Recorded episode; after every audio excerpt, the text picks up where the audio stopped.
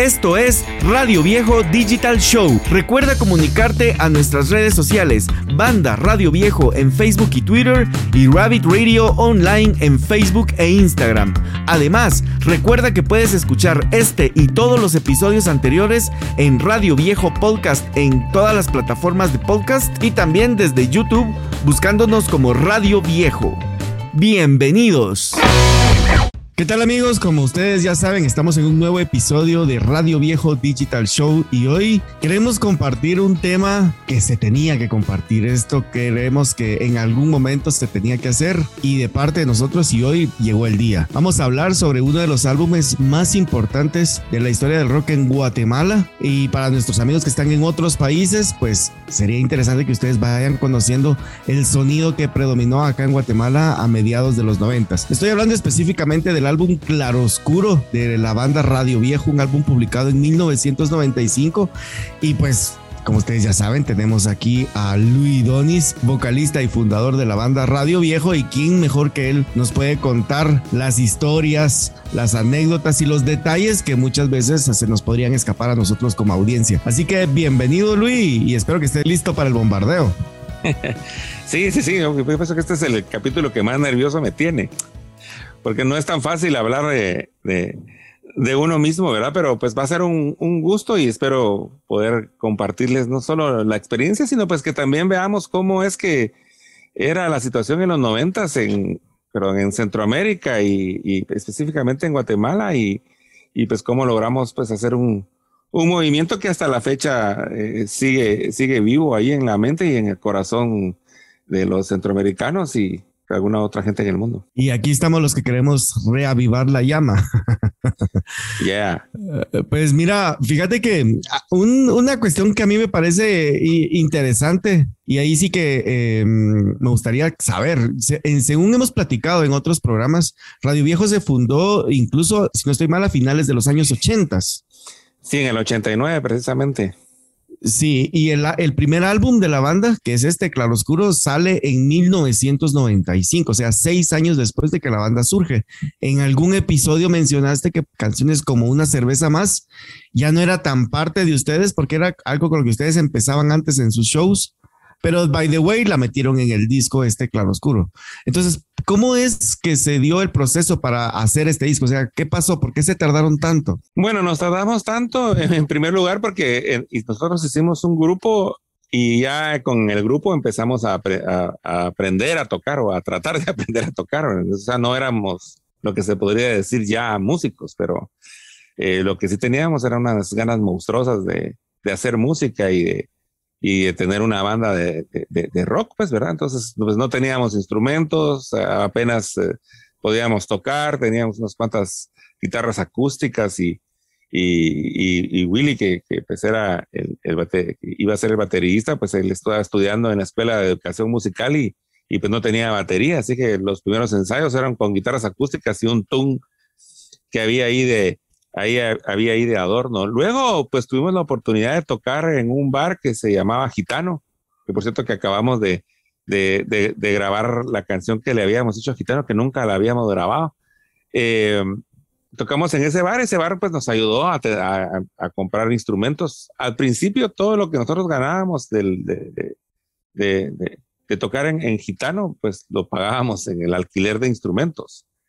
Y pues luego hicimos un préstamo, ¿verdad? Y logramos comprar y pues con lo que pagábamos la letra del préstamo, con lo que íbamos ganando ahí en el, en el bar. O sea que el bar nos, nos sirvió no solo para, para pues comprar los instrumentos, sino pues para agarrar tablas y, y cada vez mejorar en, en la cuestión del escenario y, de cantar y de tocar, de tocar en sí. Me acuerdo, imagínense, ahorita puede hacer, puede hacer chiste, pues, pero por ejemplo Giovanni, el Gio López, que el guitarrista de Radio Viejo, para, para, tocar los solos con distorsión, en vez de pedal había que cambiar el plug del amplificador, o sea, se desconectaba de, la línea de entrada y se conectaba en la línea distorsionada para poder hacer el solo, ¿verdad? Y entonces cuando quería quitar la distorsión, cambiaba el plug, ¿verdad? Solo para que, para que se dé ese tipo de, de idea de cómo empezamos. Entonces estuvimos ahí un buen tiempo, logramos una cierta notoriedad ahí dentro del mundillo ahí de la, zona, zona hotelera ahí de, del centro de la ciudad de, Guatemala y pues nos llegaban a ver ya amigos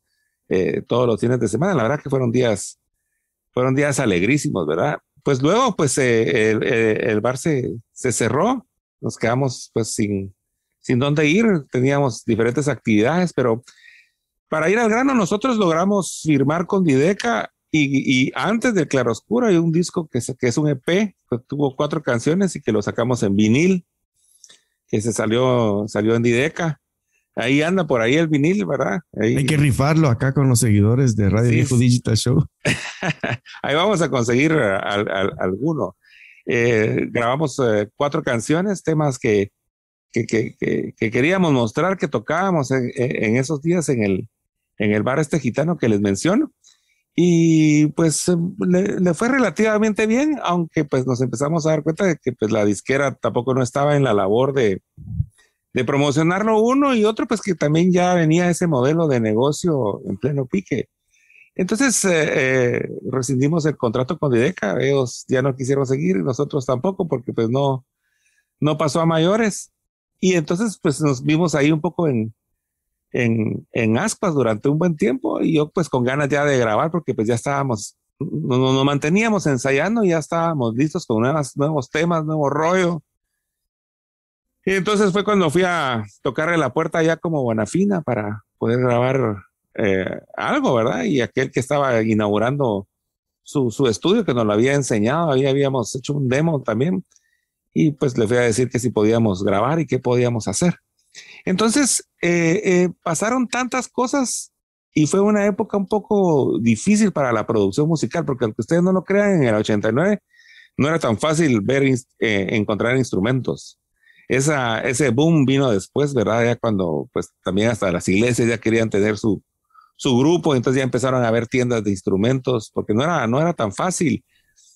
Uno, otra cosa, pues el apoyo de las radios tampoco pues, era bastante underground, por así decirlo. Recuerden que en esos días Guatemala estaba en guerra, ¿verdad? Entonces había un cierto, un cierto recelo y había que tener cuidado, ¿verdad? pienso que nosotros precisamente la generación ahí de Radio Viejo fue la primera que ya mm, eh, logramos actuar un poco con, con cierta libertad de, movernos, pero por decirlo así, nos, nos, empezamos a mover en un lugar en donde estaba desierto, ¿verdad? O sea, que no, no había nada de infraestructura, pero nada, nada, o sea, imagínate, ni, ni instrumentos, ¿verdad? Entonces, eh, nosotros ya pudimos salir, ir ahí, pero pues no, no había nada. Entonces, yo a eso es a lo que a lo que eh, te contestaría de que por qué pasó tanto tiempo entre que se fundó el grupo y logramos sacar un, una producción ya como, como tal, ¿verdad? Que es el disco, que es el disco Claroscuro, que lo sacamos con Primera Generación Records, gracias a, gracias a Giacomo.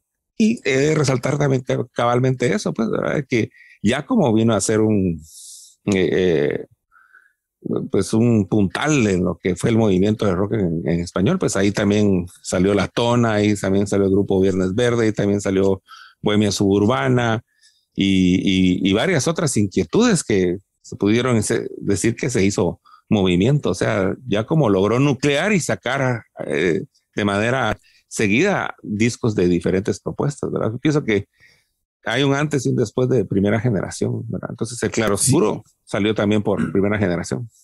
Sí, correcto, correcto. Y mira, eh, de hecho, el disco al que hace referencia, el primer álbum de La Tona sale el mismo año que el Claroscuro, el, el Ojo, creo yo, ¿verdad? Sí, sí, casi todos salimos ahí en esos mismos días. Ahí me acuerdo yo que estaba cuando les llegó la caja de CDs a, a Bohemia. no se me olvida este Álvaro Rodríguez, que es eh, el tecladista de Bohemia, que me, acuerdo, me acuerdo que yo estaba en el patio ahí platicando, ¿verdad? y de repente que él sale, ¡ah! ¡ah! Y, ¿qué onda? ¿Qué te pasó? Eh, ya viene el disco, ya grité, ya estoy tranquilo y se vuelve a entrar, ¿verdad? sí, sí, yo recuerdo el disco de Bohemia, el Mil Palabras con sus dientes, creo que sale, si puede en 1995, 1994, por ahí, es cierto. Ajá. O sea que fue una camada eh, de discos que, que, fue primera generación que, y, fíjate que tan importante fue porque yo recuerdo esa, esa temporada, ahí sí te digo, como total fan, digamos, de, de, la música guatemalteca, y uno estaba como con hambre de ver, bueno, ¿y este a qué va a sonar? Y este, uno estaba a la expectativa de las bandas guatemaltecas Y yo recuerdo que cuando, cuando conocí a Radio Viejo, se me hizo como ese enlace, te digo, esa es mi percepción. Se me hizo como ese enlace entre el género alternativo, que era el que en teoría predominaba, y el género de rock and roll más clásico a un poquito, no al estilo, sino más o menos a lo que hacía Lush, más rock de fiesta, más rock alegre, pero lograron hacer ese, ese cruce, digamos, no ese no, no cruce, sino esa unión entre ambas influencias. Y de hecho, eso lo podemos ver en el mismo disco Claro Oscuro. Pero si quieres, antes de pasar a eso, ¿cómo surge el nombre Claro Oscuro? Pues precisamente por eso, eh, porque el, el, disco tuvo material de dos situaciones, ¿verdad? Mira, nosotros cuando estábamos en Gitano en esos días, bien pudimos haber hecho un, par de álbumes y todas esas canciones se, se perdieron, o sea que ya no las logramos grabar y lo único que se rescató es una cerveza más, ¿verdad? Eh, y los que están en el disco este de vinil de Dideca y esta de Gitano. Ángel, y por qué no, que ya la habíamos hecho, pero pues eh, pertenecían ya a la línea compositiva un poco más eh, mía, porque esas que te estoy hablando, el compositor principal era el Toto Ordóñez, que era el bajista, que por cierto en paz descanse, ¿verdad? Murió hace un par de años, eh, o un año creo. entonces aquel era el compositor, el, líder compositivo de, ese momento de, de Radio Viejo, que era Super Hombres G ¿verdad? Entonces eh, teníamos una impronta así, solo que sería como mezclar un poco, la, composición sería como mezclar un poco a Hombres G con Molotov. Más que en el estilo, es que eran canciones con letra bien irreverente, era, era, era cuasi punk. Sí. Eh, muy, muy influenciados eh, la composición del Toto y, y, nosotros por, por España, ¿verdad? Ya ves que España y, esa actitud un poco así como que me quiero Entonces eh, ah, hubieron muchas canciones así que pudimos haber grabado y que ya no las grabamos, pues, ¿verdad? Entonces, eh, eh, más que todo, yo miro que somos el enlace entre el rock en español y el grunge, ¿verdad? O, no sé si el grunge, pues, sino que el rock alternativo. Rock en español que traía esa cuestión clásica de punk, porque también lo hemos platicado y, el rock en español es un, es un, es un poco hijo del punk. Ya ves que el look de Soda Stereo con The Cure, em, ¿verdad? tenemos esa, esa, esa impronta no tan, no, no, tan estadounidense, sino un poco más, más europea y esa adaptación de la que hizo la hispanósfera a ese tipo de rock, ¿verdad? Entonces, eh, porque a, Lush sí, sí para siendo un poco más como, como de influencia de rock de Estados Unidos, ¿verdad? O sea, es otra, además es otra década, literalmente, ¿va? porque Alush Nahual es unos 10 años antes que, que, Radio Viejo, entonces ellos tienen mucha influencia de los 70s, Kansas y cosas así. En cambio, Radio Viejo pues ya recibió esa impronta de rock en español y, y, su, y el furor, ¿verdad? Que fue en los 80s. Que, sí, sí, sí, correcto. De hecho, a Lush se le nota mucho la influencia de agrupaciones como Boston. seguro. Eh, yo a lo que iba, digamos, en el enlace me refería más al como al rock comercial, por decirlo de algún lado, al rock alternativo. Ustedes lograron hacer ese match entre, entre, eso, entre ambos sonidos. Sí, sí. Todavía no había llegado a la, a la influencia puramente regional. sí, cabal. Y, y, y de hecho el, el nombre Claroscuro, entonces lo pusimos un poco así porque eh, tenía esa impronta de, por ejemplo, El Margen, ¿verdad? Es, es una canción que habla de, de sexo, literalmente, ¿verdad? Y, y el placer de, de hacerlo junto con una canción eh, eh, que es una oda a la, a la, ausencia como ángel, ¿verdad? o sea, estás ahí hablando de, de, de una cuestión así súper, fue tomado así, pues con, un súper romance, una cuestión cuasi espiritual, ¿verdad? Y lo otro, pues que estás hablando de una cuestión cuasi animal, ¿me entiendes? Yeah. Entonces, eh, quisimos, nos dimos cuenta, pues, ¿verdad? Que estábamos ahí peloteando entre entre, no sé si decirle extremos, pues, pero entre las diferentes eh, em, formas de ser del humano, ¿verdad? En, su naturaleza, ¿verdad? De tanto esa conexión con, con el todo, como también esa, esa animalidad que, que pues también hay que aceptar y que también lo, somos. Entonces lo pusimos así. De hecho, eh, el, el claroscuro salió en, ah, en, un principio como cassette y la portada era diferente, ¿verdad? Teníamos un yin yang y nuestras caras así alrededor y adentro lo abrías, estaban las letras, estaba Hitler con Gandhi. Eh, mm. no sé si, ah, Ese no lo, no lo vi. No lo lograste ver. Sí, sí. Imagínate, ¿verdad? Eso, eso es un poco eh, controversial, ¿verdad? Está ahí. Eh, pusimos cosas así, ¿verdad? Como, como, como de polaridad. Y luego, pues, cuando salió, cuando se hizo CD y, y con, con, primera generación nos animamos a hacer el CD, se cambió la portada y se puso una, se le hizo un efecto, una foto que me tomaron a mí en un concierto en el puerto y adentro, pues, eh, eh, ese tipo de, de, imágenes así borrosas, blur. Ajá, es un blur. Ajá, que, que, que, que, además le daban una connotación así a la portada de 10 bits, pero agregándole el blur, lo que le daba un cierto, no sé, una cierta rebeldía a la imagen buenísima de, de una herencia punk bien grande, ¿verdad? No sé, tal vez puedes ver esa, esa cuestión del blur en portadas como de Placebo. Entonces, esa, esa, esa impronta eh, se le cambió un poco la radicalidad y se puso un poco más abstracta la portada.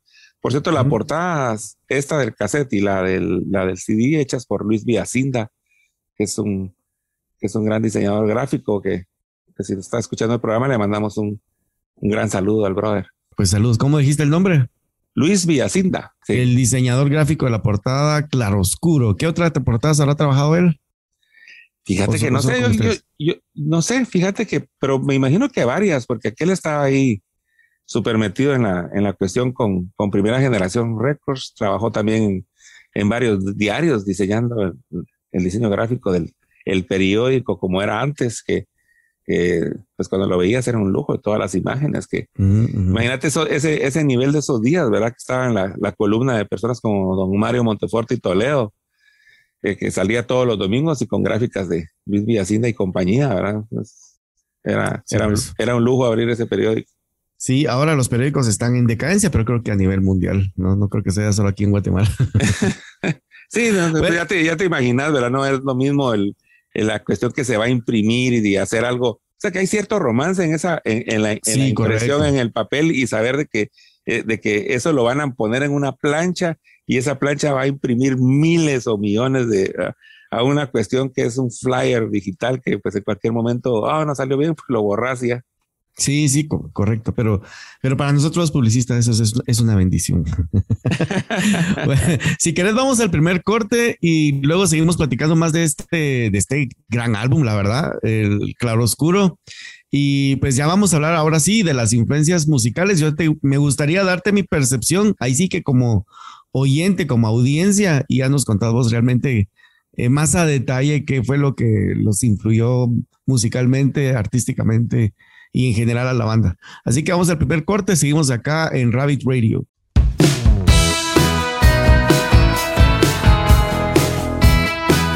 Bueno, pues seguimos acá en Rabbit Radio. Hoy estamos platicando sobre un álbum de una banda guatemalteca que realmente llegó a trascender para toda una generación acá en la región centroamericana. Yo me atrevería a decir que fue un poquito más allá de Guatemala lo que logró el movimiento de rock de los noventas y el estandarte de Radio Viejo definitivamente fue parte importante, fundamental de, esta, de este movimiento.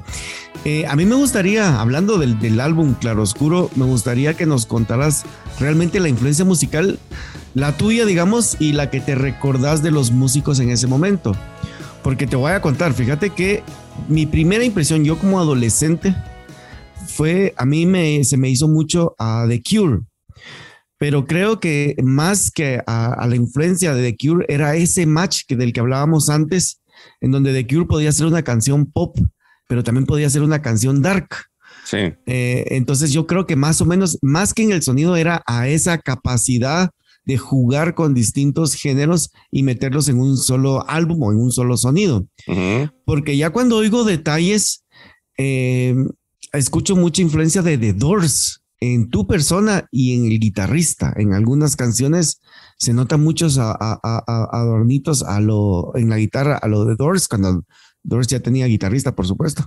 Y a tu persona también en algunos adornos vocales. Pero contanos, en general, ¿cuáles eran las influencias ya como que me podrías decir como específicas de las que te recuerdas también? Porque cada miembro me imagino que tenía su propia influencia musical, no necesariamente todos oían lo mismo.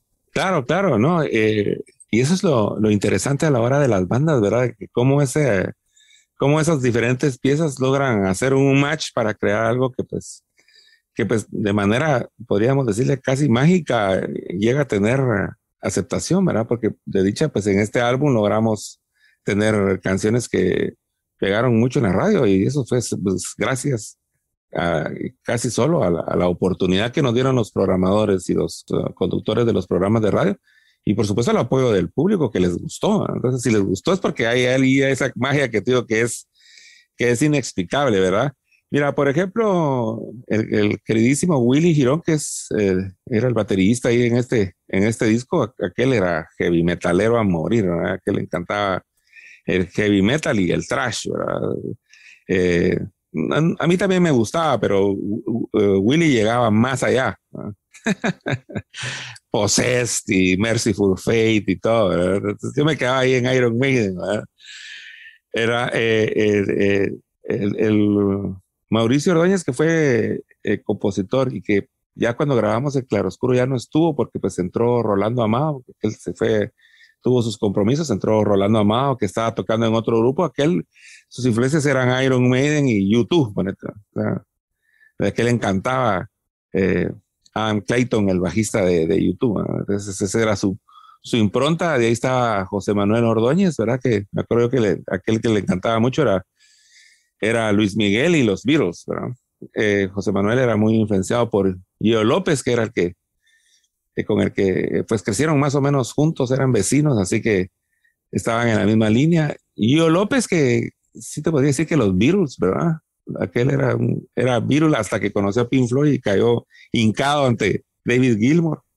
Pero parece ser alguien que, que, que, eh, Giovanni es alguien de, la, de, la, guitarra esta de acompañamiento súper super armónica. De, de, que llena todos los espacios, ¿verdad? Así que eh, Giovanni puede tocar casi cualquier cosa, pero no es tan de esos guitarristas soleadores, sino como te digo, más de crear como ambientes, ¿verdad? Y yo como decir, sí, sí, sí, una gran influencia de The que viene también de la influencia a, a la hora de cantar de como de Elvis y también eh, a la forma de cantar de los grandes eh, exponentes de, de, de, la canción en términos generales de los 70s, 80s, tanto rancheras como música popular, o sea, esa voz, eh, porque si se dan cuenta, es como, yo me recuerdo un poco a Vicente Fernández, y no, no me estoy comparando, pues solo en el sentido de que cuando ustedes me ven a hablar, se me ven a hablar así como en narizadón y...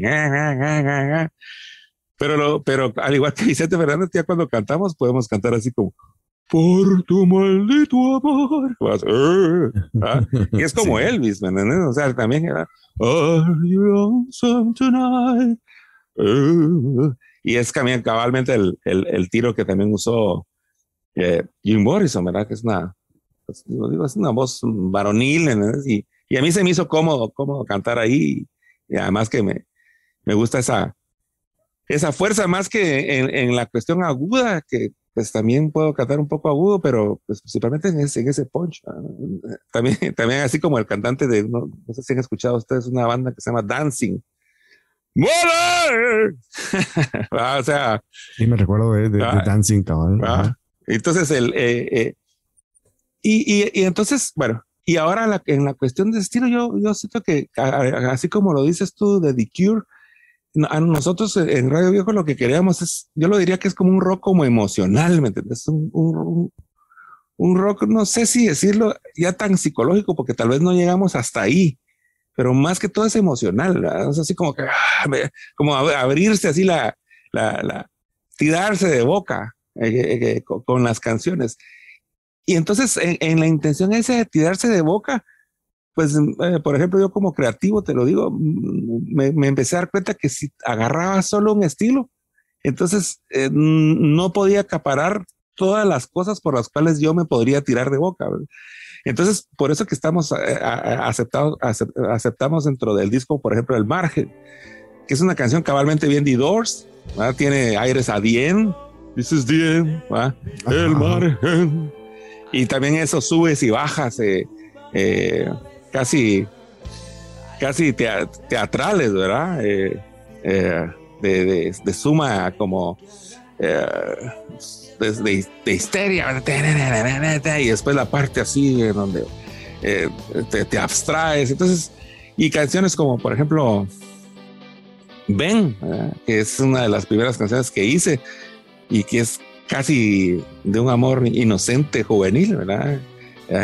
Que nadie se refiera de mí con palabras amables. Entonces vos, pones ven, que, es como te digo, inocente, pero como te digo, tratando de buscar esa eh, eh, emoción de inocencia y tenés el margen, o sea, que, que, estás ya diciendo que tus piernas tibias me están tapando los oídos, sin, total inocencia, ya en el pleno acto de.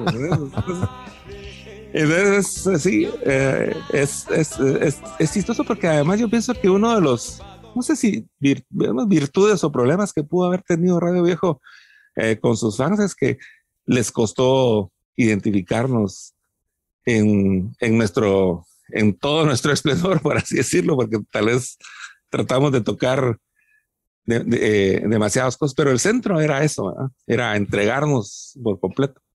Yo creo que, fíjate que de hecho no, no fue tan difícil porque como precisamente nosotros, digamos, la generación que oía, eh, eh, lo que buscaba era ese sonido característico, digamos, de, de, pues de nuestra región, digámoslo así. Eh, porque de hecho, digamos, por ponerte un ejemplo, Bohemia Suburbana también se tiene, tiene mucha influencia a YouTube y grunge, eh, y, alternativo y, pop, digamos. Entonces, eh, también lograron hacer ese match. Entonces, cabal, como que guardar el equilibrio fue como que lo importante en este álbum. De hecho, te quería hablar de la canción Ven, porque es una canción a mí me gusta muchísimo, yo me fijo mucho, fíjate, eh, y eso no sé si lo he contado en algún momento, pero yo me fijo mucho en la canción con la que inicia un álbum. Eh, de hecho, The Cure creo que se fija mucho en eso, porque eh, al menos dos o tres álbumes tiene canciones que cabal parecen opening. Y Radio Viejo escoge poner una canción que no es tan rock para iniciar su álbum. es una canción que tiene mucha influencia funk, un pop muy bailable, si lo querés ver así, un ben, o sea, eligieron una canción que no es tan, tan rock, digámoslo así. Entonces, ¿cómo surge la idea de, iniciar el disco con Ben? ¿Qué significaba para ustedes? Bueno, Ben casi es una de las primeras canciones que hice, ¿verdad? yo las primeras canciones que hacía es que me aprendía una vuelta de guitarra y trataba de de hacer una canción con esa vuelta o varias, ¿verdad? Eh, bueno, la hicimos con, con, con Gio López, que, pues él era alguien que le gustaba ir experimentando ahí en las vueltas y siempre tenía respuestas ahí de armónicas y pues lo que nos pareció pues fue, cabalmente eso, ¿verdad? De que pues cuando pusiera el disco pues eh, fuera una, una invitación a pasar adelante, ¿verdad?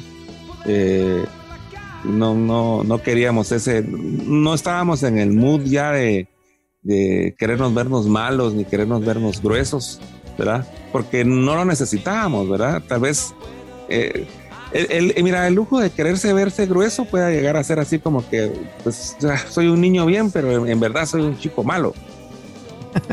sí, correcto. en, cambio, pues nosotros, pues que habitábamos ahí en las calles de la ciudad de Guatemala con sus pros y sus contras, pues, ¿verdad? Entendíamos de que pues, o sea, no, naturalmente no teníamos la necesidad de, querernos vernos como malos, porque pues ya si vos te mirás malo en donde nosotros andábamos, pues te van a salir los malos. no, y es una canción súper alegre. Sí, sí, sí. Entonces nosotros lo que queríamos es, es eh, no hombre, no, aquí buena onda, buen rollo. Pasen adelante al espectáculo que se os está se sostiene preparado. Entonces es, es como cabalmente, ¿verdad? Estás en, en la puerta, estás pagando tu ticket, y entonces podría sonar una canción así como que, ah, nos la vamos a pasar, nos la vamos a pasar bien, una canción sencilla, bonita, ¿verdad?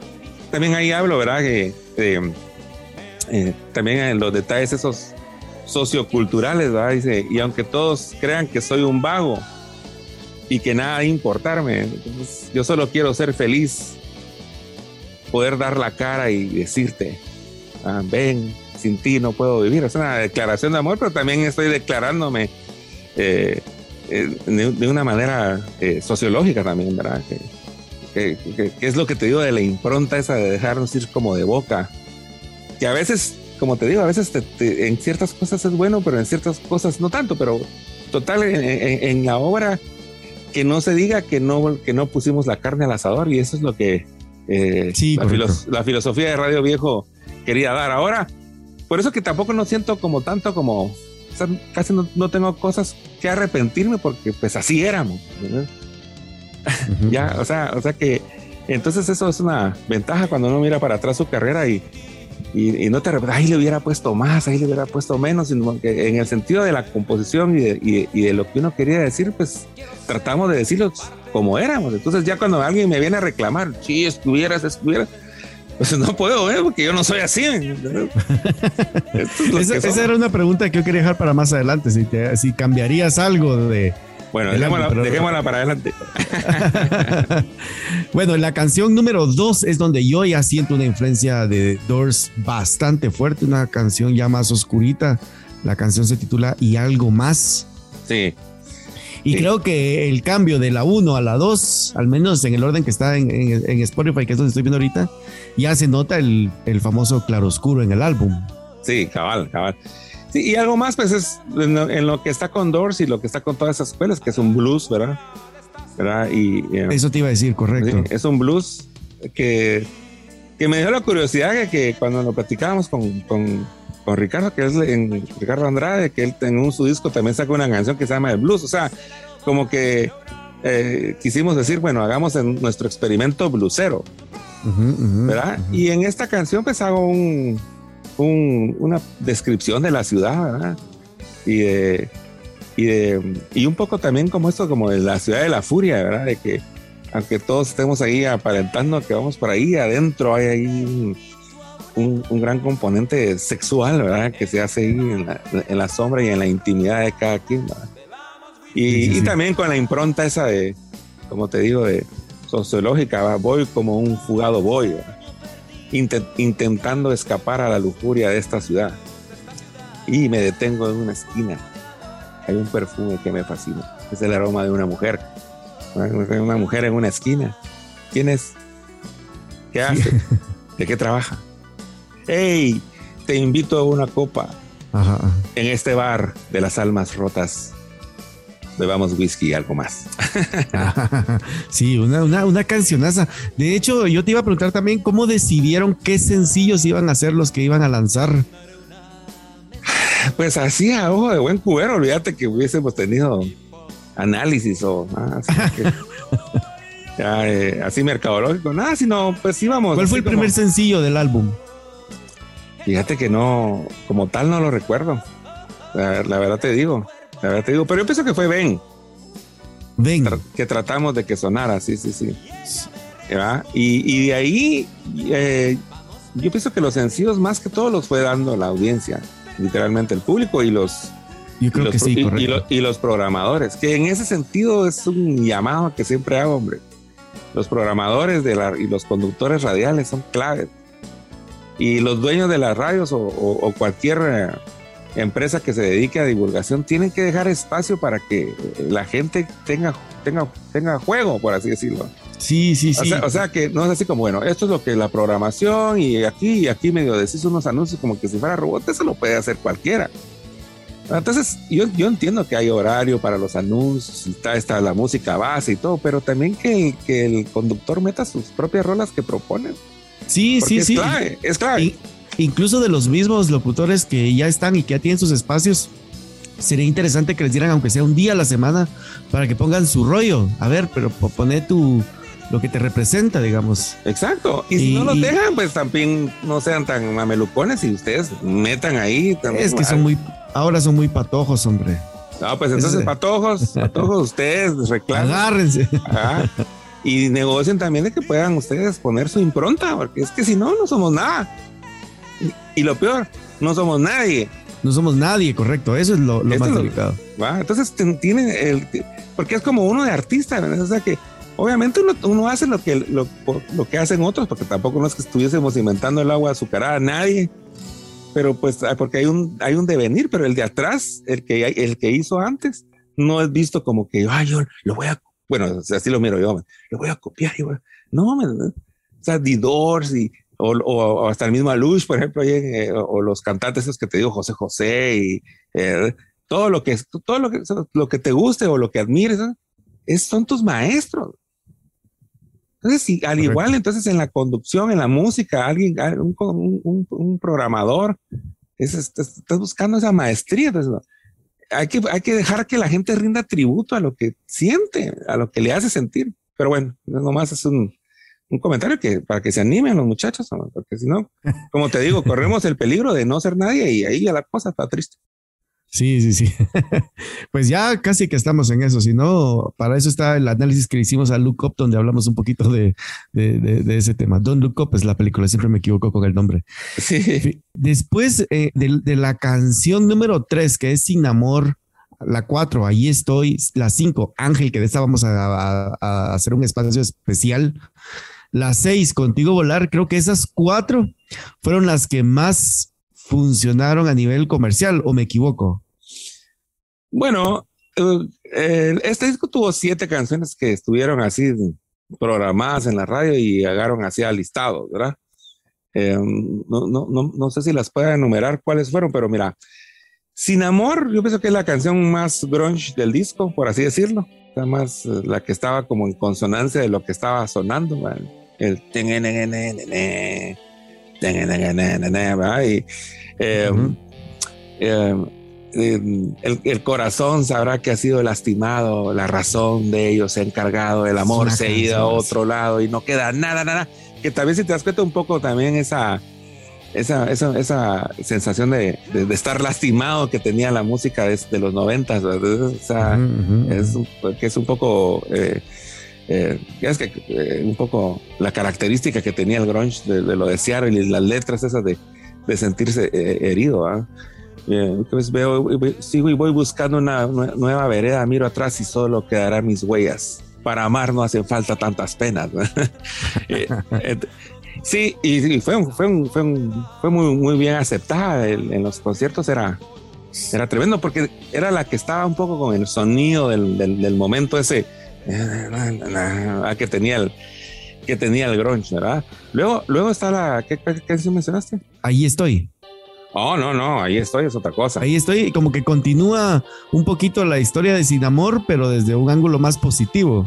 Fíjate que ahí estoy, eh, bueno, yo, pues, pues, yo sí la miro y, de hecho tiene totalmente otro sonido, ¿verdad? Porque del, de la distorsión que gobernaba en, sí, sí, sí, el sonido es diferente. En, Sin Amor, ahí estoy, que tiene una guitarra así clara, una, una guitarra que, por decirlo así, estilo Héroes del Silencio, ese sonido de, como pinfloyesco, pero que, que, eh, pero un poco más pues, con otra impronta, pues, y, y, tocaba más seguido, porque Pink es así un gran espacio, ¿verdad? Pero esa guitarra limpia que, que, gobernaba con el hermoso riff que hizo Giovanni, parece, el, el, riff es, el riff es hermoso. Y sí, la canción es esperanzadora, porque aunque... Eh,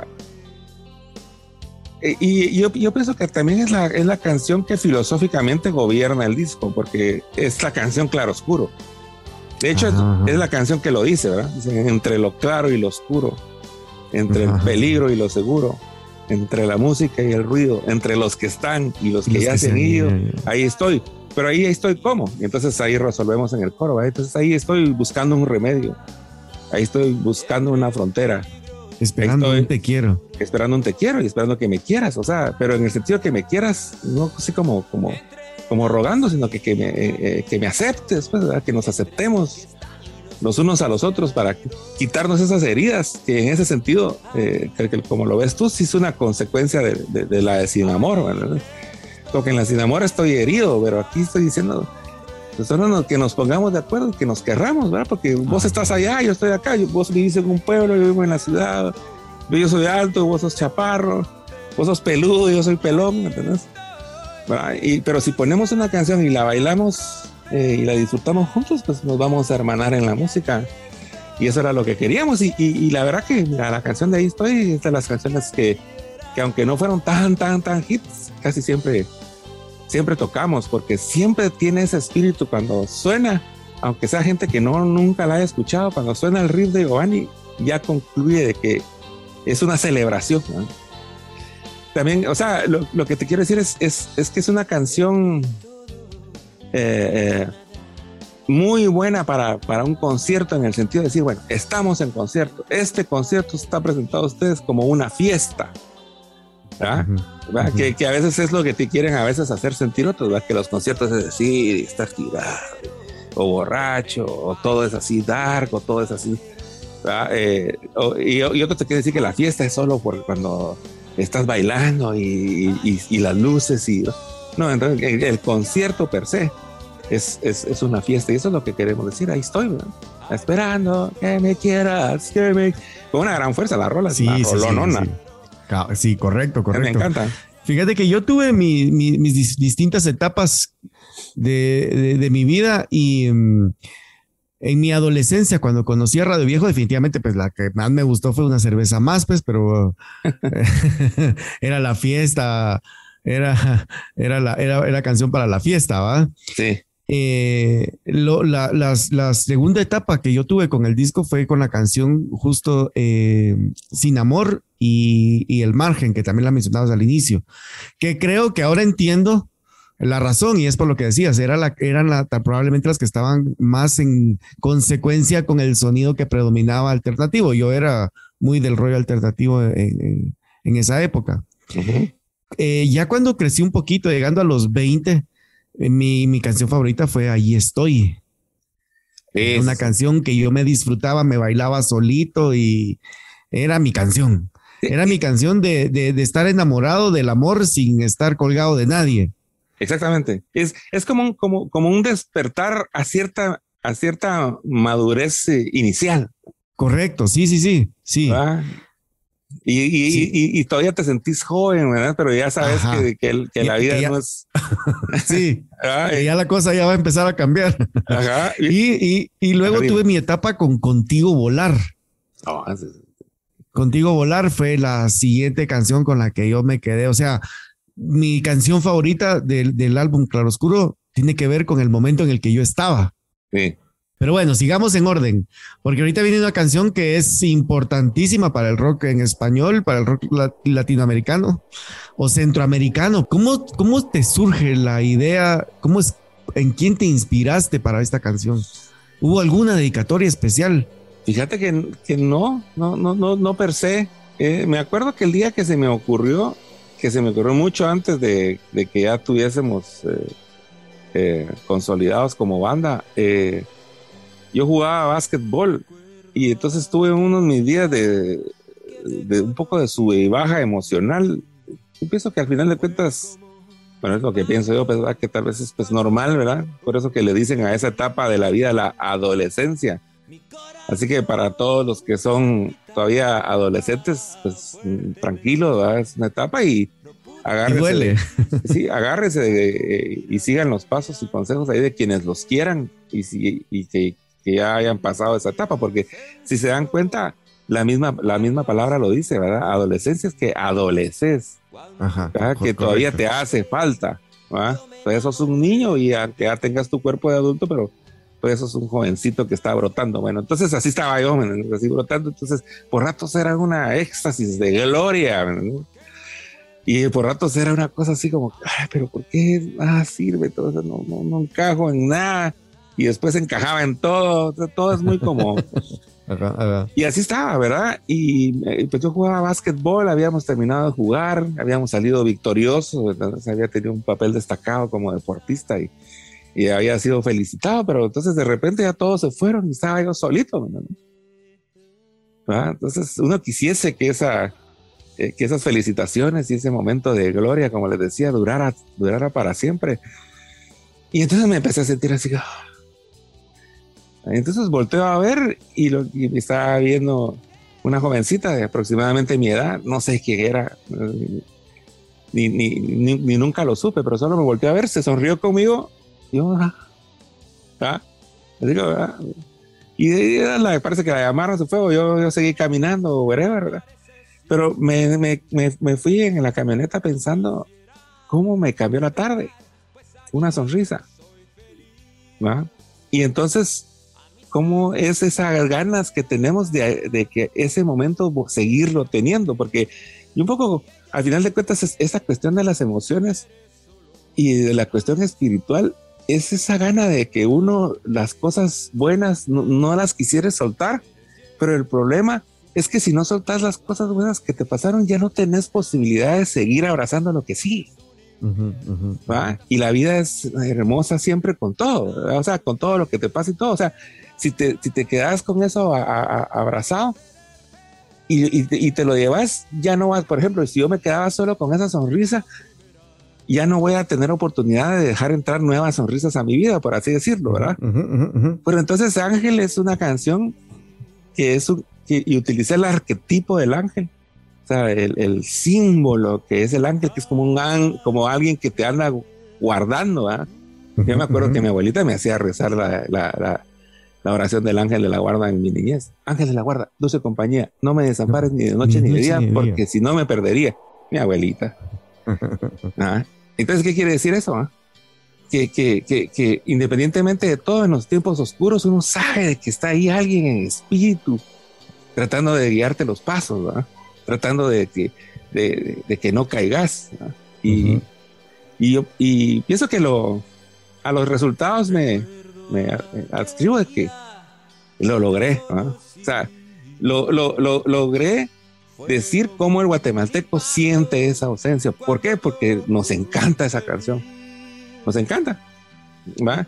Y Porque se le puede dar muchos significados, fíjate. Brother, y es que es tan fuerte, men. Es tan fuerte las, las situaciones que me hizo pasar la canción. O sea, eh, para, para algunos, pues es una cuestión de que, eh, o sea, imagínate que alegre que alguien me dice, oh, fíjate que le, dediqué Ángel a mi esposa y aquí ahora ya tenemos tres niños.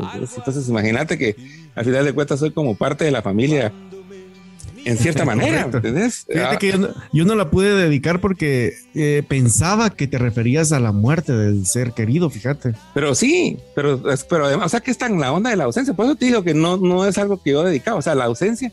De, pero lo bonito es, imagínate, que se puede usar de manera romántica en el sentido de que, mira, que cuando me voy a trabajar, sé que, sé que, sé que está mi amor, ¿me entiendes? Pensando en mí, cuidándome. Y entonces la madre, la madre está echando punta ahí, vamos, la gente está echando punta. Y pensando así como en su mamá, o como cuando tu mamá te despide, o te hacen, algunas abuelitas hasta le hacen la señal de la cruz, que es como que, como una bendición, te bendicen, por así decirlo. Sí, sí, sí, Y, eh, pero también eh, eh, esa ausencia es mucho más fuerte cuando esa persona que te desea el bien ya se fue. Correcto. Entonces ahí, ahí cuando nos, cuando nos pasó, porque, o sea, imagínate que esa canción me sirvió a mí, hasta para mí, me pasó a mí con, me pasó a mí con mis ausencias, vamos. Entonces, eh, eh, mira, la canción en Huehuetenango, una jovencita me regaló una cadena que le había regalado su papá. El papá le cantaba la canción de Ángel y el papá había muerto un mes antes. Ahí tengo la cadenita en mis tesoros, ¿verdad? Eh, fui a varios sepelios, dos. Canté a Ángel cuando murió Ricardo ahí en una esquinita. No quise llamar tanto la atención porque la verdad que me pareció irrespetuoso, pero ahí rodeado de unos cuantos ahí que estaban tocando con guitarra la canción de Ricardo. Y pues yo pues le, canté a Ángel con mucho cariño. Y la historia que más recuerdo yo con Ángel y que la tengo grabada en el corazón también, aparte de mis cosas personales que olvídate y, y hasta me cuesta contarlas, pero fue esta vez que me invitaron a, tocarle la canción a una jovencita de 16 años que estaba eh, muy enferma y estaba esperando la muerte, ¿verdad? Entonces, imagínate que le canté a alguien que, que sabía que iba a morir a sus 16 años. Y fue la vez que más me costó cantarla. Y, y, su, su honor, ¿me entiendes? Su postura de dignidad que, que trató de tener, de no llorar, ¿verdad?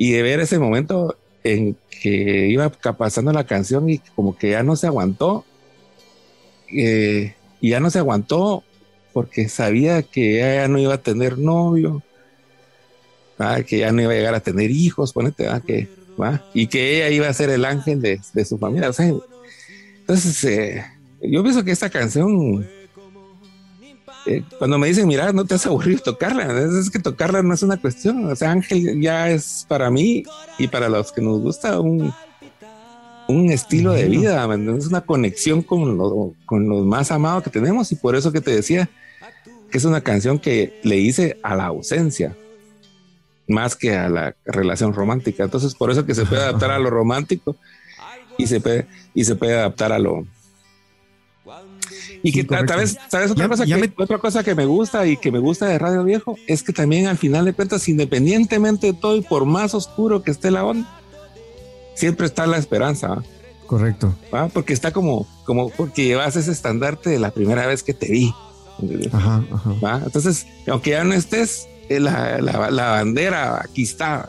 Entonces, siempre me ha gustado eso porque no me gusta la derrota, y no, no, o sea que eh, derrotas pueden haber, pero eh, lo que hay que dar es la lucha. Sí, correcto, correcto. Y fíjate que de hecho, las primeras, las primeras líneas, nunca había sentido algo así. Cuando me miraste, yo me enamoré de ti. A mí, en quien me hace pensar es en mi hija. Bueno, con todo respeto a mi esposa, que no sé si está bien. Eh, pero recuerdo yo el momento, yo entré cuando nació mi hija y al, ah, al rendido. Pues sí, correcto. O sea, o sea, verla a ella me cambió la vida. Hay un antes y un después, hay un Samuel antes y un Samuel después. O sea, yo he, llegado a decirle, incluso, incluso a mi esposa, que creo que yo no sabía lo que era el amor hasta que conocí a mi hija. Sí, sí, sí. Eh, es que es que es diferente. Vamos, el, amor de pareja es diferente. Es que automáticamente sabes de que vas a darías la vida ahí. Y con la esposa es, es, una cuestión de que eh, eh, es opcional. no, o vamos a luchar juntos, Sí, sí, sí. Pero eh, al ver a, ese ser que necesita tanto cuidado, ¿verdad? y que uno estaría dispuesto a lo que sea. Y, de hecho, ahorita Ángel se acaba de ir a la playlist para cuando mi hija se case, fíjate. Ah, buenísimo. A ver. ya, ya, ya, ya, con esa explicación. A ver qué dice, a ver qué dice el destino, tal vez hasta, hasta estaré ahí presente. De repente y sí. De repente y sí. Bueno, pues cancionaza Ángel definitivamente creo que es la necia, digamos, de los conciertos. La más sonada en Spotify es Ángel, ¿verdad? Sí, no, definitivamente. Y, decir que no hubo Spotify cuando pegó, porque ahorita lleváramos cualquier cantidad de millones de ah, escuchas. mira, ni, me recuerdes porque yo sufrí, de hecho. Yo tenía, bueno, uno, uno de patojo es mero, ¿cómo se dice? Eh, prejuicioso, ¿ah? Y yo recuerdo que cuando Ángel sonaba en las radios tropicales, yo dije, uy, ya la perdimos, dije, ya, ya se fue de mi, de mi poder esa canción. Sí, sí, sí. Porque esa sí sonó en todas las radios, men. Con todas las radios. no, no pues fue que, nada que el rock chapín, no, esta sonó en las tropicales, las pop, en todas. Yo pienso que es una canción tipo de la de Luna de Shelahu, tipo Ferrocarril de los Altos, ¿verdad? O sea, nada canción que gobernó la, la, escena una década. Hay, hay muchas, hay muchas, de, de hecho hay, hay varias canciones que yo creería valdría la pena que se pusieran de acuerdo las bandas guatemaltecas y hicieran un recopilatorio de los himnos, eh, porque sería genial tener un, un álbum de himnos eh, guatemaltecos de bandas que funcionaron, como te digo, creo que el movimiento llegó a gran parte de Centroamérica. Y, y otra cosa que me parece interesante es, hay que hacer un remake cuando se cumplan los 30 años del álbum. Eso ya lo vamos a platicar más adelante. Bueno, bueno, depende de ahí de los fans y de, que haya, eh, porque pues como pues ya hemos hablado ahí en, en, los capítulos en que hemos hablado de que si se puede hacer dinero de esto, pues es cuestión ahí de, de que se necesita ahí para, para, la, para producirlo, eh, porque no se puede hacer con cascaritas de huevo güero. sí, pero olvídense, nosotros felices. Sí, sí, correcto. El, costo, ¿ah? O sea, es que la, gente piensa que solo es de que, ah, me meto a mi estudio que ya tengo aquí armado y yo mismo la edito. Y no siempre el do it by yourself es, es, bueno. A veces nos toca, pero no siempre. A veces necesita la, producción de los expertos. No se puede. No, no, no. Y además que por mucho que vos lo hagas, el, tiempo que le dedicas es tiempo que no, que no trabajas. Que no, trabajas, sí, correcto, ah, correcto. Entonces, eh, pero no lo estoy diciendo así eh, para, eh, para ensuciar el, el, el, tema con la cuestión de. Pero no, yo tampoco. De hecho, es un tema, es, para es un tema, seamos conscientes. Exactamente, exactamente. Los fans de no solo pedir. y, principalmente los fans eh, de nuestras latitudes, ¿verdad? Que, porque, por ejemplo, una de las cosas que se da cuenta uno en Estados Unidos es ese, ese espíritu de, de, de support, aquí, aquí le dicen así en inglés, support, ¿verdad? Entonces, ellos son los supporters, o sea que no solo son los fans. O sea, ellos son los que mandan support, es el que eh, soporte, pues, o sea, casi es la misma palabra. Por ejemplo, en el, en el club de fútbol al que vamos aquí, que es el LAFC, eh, está el supporter group. Entonces aquellos compran las entradas para el año y tratan de ir siempre y salen la playera y la compran. ¿Va? Entonces es esa gana de, ¿por qué? Porque es el equipo. Entonces si el equipo tiene más dinero, compramos menos, más mejores jugadores. Y si tenemos mejores jugadores, pues ellos nos van a dar los campeonatos. Y es así. Y es así. Ustedes quieren buena música, apoyen a sus artistas. No lo digo solo nosotros. No, apoyen, apoyen. No, lo, aunque ustedes no lo crean, algo que consuman, algo que, le consuman al artista que a ustedes les gusta. Es, va a ser importante y mucho más si no son los de los mainstream, ¿verdad? Mucho más si son los nacionales, ¿verdad? Vayan y, pídale autógrafo, vayan y compren una playera, algo. Y que no, y, que no compren la, la, versión pirata que está a la venta fuera del concierto. Pues eso, pues eso ni que ni que si esos eso, eso lo, platicábamos del último concierto que fui, ¿verdad? Mandamos a hacer unas playeras y lo que me lleva a encontrar en la entrada es la venta de piratería. algunos me dicen, no, qué buena onda, ¿verdad? Que, que sí, pero pues, o sea, son, son recursos claves para que, para que, o sea, no podemos dejar que la cuestión de la piratería o la cuestión elimine, elimine a la fuente que crea ese, ese proceso. Correcto. O sea, no podemos eh, matar a la gallina de los huevos de oro, por ejemplo. Correcto. Correcto, pero yo creo que sí hay, formas de, bueno, que se podría intentar hacer negocio con estos, porque realmente también es diferente, digamos, comparar la situación económica de nuestros países con la situación económica totalmente, de, de, de, un país como Estados Unidos. Entonces yo creo que aquí es, primero, la educación, por supuesto, educar a la gente que entienda, porque a veces no saben que están haciendo un mal eh, o se hacen. y la otra es, y la otra, y la otra es eh, de tratar de ponerse de acuerdo con la piratería, como vos dijiste en algún momento en otra charla, que suelten algo también, pues va, vendan, pero salpiquen, pues, si ustedes ya tienen su, su, su, producción, pues bueno, no perdamos ninguno. No perdamos ninguno, pues, no, y, que se cumplan también las leyes, pues, ¿verdad? O sea, o sea que, que las leyes que los fuercen, porque la piratería está prohibida. Sí, sí, sí. entonces, ¿cómo es que el alcalde de Guatemala aprobó hacer una cosa ahí donde vendían discos piratas así oficialmente? Es, un, es ridículo. Pero bueno. Ah, es, complicado. Pero eh, no, no, es complicado. hay que cambiarlo, pues, pero poco a poco. Sí, no, no, te digo, es complicado porque la gente empieza a hacer bochinche y. No, bueno, eso sí, pero, pero pues es la ley, ¿eh? Sí, sí. O sea que, ¿cómo así? Entonces, eh, sí, sí, ah, el, eh, la persona esta tiene una fábrica o una finca y esta es mi propiedad, pero la música es una propiedad también. Es una propiedad, sí. Ah, entonces, digo, es una cuestión de educar a todos, desde las autoridades hasta los consumidores. Sí. Y la cosa va, va a mejorar. Vamos a corte entonces y regresamos entonces con las últimas. Eh, ¿Cuántas canciones nos quedan? Seis, siete canciones del álbum Claroscuro de Radio Viejo. Seguimos acá en Radio Viejo Digital Show.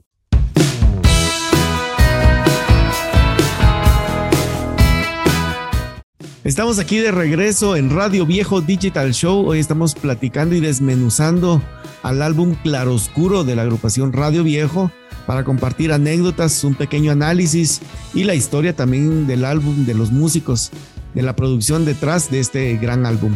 Eh, nos habíamos quedado con Ángel, que creo que es una canción que sí valía la pena que tuviera un segmento ahí especial, una canción importantísima para la banda, para la nación, para los fans y para la gente que se expuso al movimiento de rock guatemalteco en su momento. Pero siguiendo con el álbum, seguimos entonces con la canción de Contigo Volar. Esta es otra canción que para mí también tuvo un momento importante en mi vida, ya pasandito, como digo, los 20 se convirtió en una canción importante para mí, porque yo la sentía como una canción más que romántica, como filosófica, también como una especie de ausencia. Hay una ausencia de alguien ahí Y porque de hecho empieza de mañana ya no importa porque tú ya no estás, ¿ah? pero desde un ángulo como más filosófico. Contame cómo surge esta canción, quién escribió. Sí, sí, sí. esa es así, esa la letra soy yo, ¿me Es El que anda ahí siempre muy, bastante fumado, aunque esos días era eh, nada que ver, pero mira, esta canción es una canción al espíritu del, papá, ¿verdad? Ah, es el espíritu de el mañana no importa porque tú no estás aquí para verme sonreír. Yo creo que es lo que los viejos quieren. Dale, y gozátela. Por lo menos mi viejo era así. Y pues ahí de dicha, pues todavía tenía a mi viejito. Entonces, eh, eh, pero lo, lo, lo, me, me, gusta esa forma poética de tratarlo para que no sea tan claro. Entonces, ah, es un mi viejo, que la canción de esa de mi viejo es pero es un fuerte el espíritu del papá, porque tampoco no quería yo describir directamente a, mi papá, sino que la emoción, pues, tío, que nosotros somos, o por lo menos yo como compositor soy tirado a esa onda, ¿verdad? La emoción. Pues. Dice, eh, eh, el tiempo ha pasado desde ayer, ahora que ya puedo no tan solo correr. Entonces, ¿qué pasó? Crecí. ¿ah? ¿Ah? Eh, ah, pues con tus enseñanzas aprendí a viajar y con tu alegría aprendí a volar. Quiero saber, estés donde tú estés, qué ha pasado con tu alma, qué ha pasado con tu ser. O sea que, eh, eh, bueno, después dice, la sombra ha llegado a abrazarte, pero eh, entonces yo crecí y iba contento y de repente como que me desvié. Y por eso no te puedes comunicar, se te han ido las alas al despertar, se te han ido las ganas de volar. Quiero saber qué pasó con lo de ayer. ¿Será que el viento te empujó o será que el sol te cegó y no puedes ver más y no quieres saber más como lo hacías ayer al soñar? Yo sé que tú no estás aquí, pero cuando voy a soñar es como contigo volar. O sea que tu viejo te está puteando. ¿Ah? ¿Qué, qué, pasó? ¿Será que el viento te empujó? ¿Será que el sol te cegó? despertarse, ¿no? O sea, siempre a ver, luchar, sí, pero feliz, ¿me entiendes? Echar punto y todo. Es como es el espíritu de lo que nosotros le queremos decir a nuestros hijitos. Correcto, correcto. Sí, eh, fíjate que estoy un poquito en shock con, con, la letra, porque ahorita que vos la, me la venís explicando, me va, me va haciendo match. Y cómo de veras, imagínate cómo canciones. Y bueno, a lo que voy, lo importante de no ser tan claro en las canciones, en hacerlas poéticamente, en hacer poesía, es que se pueden interpretar dependiendo a la necesidad del escucha. Sí. Es que amplías, la volvés un metalenguaje. Eh, correcto, correcto. O sea, eh, vos la escribiste en ese sentido pero yo la recibo con y le doy otro giro a la letra y la, y la canto y se vuelve un himno para mí, para otra cosa, para, para una pareja que ya no está, digamos, para una pareja, la novia del, de la juventud que se fue, digamos, y, crecieron juntos, pero hoy ya no, digamos. Sí, totalmente, eh, totalmente. Y además que, que, que, por eso que eh, eh, también se abre la, la, cuestión, porque estamos hablando de emociones. Mira, pues uno puede decir amor, pero ¿cómo describís lo que sentís? Entonces, yo te estoy diciendo que es como lo del papá, pero no quiere decir que una tu novia o tu propia hija, por ejemplo, para llevarlo hacia el otro extremo, no puede hablarte como un padre. Correcto, correcto. En, espíritu, o sea, un guía, pues, o sea, un guía. Sí, no, y fíjate que ahorita que, lo, que, lo que, que, me diste la explicación, hasta pude ver rápido a un hijo cantándole la letra de hijo a papá. Sí. Completita completita. Entonces, eh, eh, pues eh, impactado. Esa es una otra de mis canciones, como te digo, tuvo su momento en mi vida después de los, después de los 20, se convirtió para mí en un clásico en mi playlist. Sí, y no sé por qué, de verdad que no la tocamos tanto, porque la canción es hermosa, la verdad, y además a, mí también me, a mí también me encanta, y la tocamos poco, la verdad. Fíjate que es de las canciones, la, fue la primera canción de Radio Viejo que yo soné en radio en esta segunda vuelta, en 2017 que regresamos a Radio en FM. Eh, esta fue la, primera canción y fue muy bien recibida. Fíjate, nosotros eh, cuando hacemos radio tratamos la manera de realmente de evocarle sentimiento a la gente, transmitirle algo a la audiencia. Y con esta canción recuerdo que estábamos con Néstor, ¿será que la sonamos? Porque pues no era un sencillo tan, o no sé si fue sencillo siquiera. Sí. Eh, no, No no era era lugar. tan- no, pero, pero digamos, no era tan, no tiene tantas playlists cuando la miras en el No. listado de, de- de Spotify, digamos, ¿verdad? Pero yo decía, mira, pero esta canción a mí me, me gusta, ven, entonces sonémosla, a mí me gusta, y de repente va a haber gente que más. Y no, esa es una cancionaza, mano, démosle. O sea, me cachas a veces con aquel, a veces me da risa porque a veces tenemos canciones que nos gustan a los dos, pero no nos atrevemos a decirle, ¿va? Así como es que, mira, pues que no es famosa. sí, yo pensaba igual, pero entonces si hacemos match, démosle, ¿va? Sí. Hay que tomar en cuenta que también los, los, los playlists de Spotify no, tienen otra impronta. Por ejemplo, en los Beatles, la canción más sonada es eh, eh, eh, I- I- no, la de Es, La- es la, la de, de- la de la que hizo George Harrison, la del song. Eh, Ajá, Here Ah, comes the sun. es- exacto. Esa es. Y que antes no nunca pensarías que es uno de sus grandes hits, pero eh, Sí, sí. Bueno, de hecho, con, con Néstor discutimos si, si tomar en cuenta o no las playlists de, un, de las canciones en Spotify. Para mí es un es una referencia. No, no digo que sí, eh, pero si tomamos referencia a YouTube. Pero si tomamos referencia a Billboard, pues creo, creo que la voz del, del- del pueblo tiene más, tiene más valor. La Claro. cuestión es que fue una canción que realmente fue muy bien recibida por la, por la gente en ese momento. Te estoy hablando que nosotros regresamos a radio en, do- en 2017. O sea, la canción tenía eh, más de 20 años ya, ¿verdad? sí. Más de 22 años. 22 años tenía la canción. Y la gente reaccionó, reaccionó con, con, con esta. Y entonces eh, es una de las canciones que nosotros Es un clásico. eh, es, un- es uno de los clásicos también, correcto. Mira, algo de contigo volar antes de que nos vayamos. Eh, el pianito se vuelve importante en esta canción. ¿Cómo fue que eh, optaron por darle, eh, resaltar el- los teclados y no la guitarra como venía haciendo en varias canciones? Eh, Sí, pues fíjate que es por cuestiones compositivas, ¿verdad? Porque ahí estábamos, pues por lo, ah, por lo general, ahí funcionamos, eh, ensayábamos seguido, ensayábamos dos veces a la semana por lo menos. Y nos juntábamos y entonces eh, a la hora de la creatividad, eh, es, como la Pops, ¿me entiendes? La Pops eh, nos ocurrió porque yo trasteando el teclado, dice, ah, el, el, el, sonidito. Entonces, pues, si eso fue lo que iluminó el camino, ¿para qué lo vas a, ¿Para qué lo vas a cambiar? Entonces, igual, ¿verdad?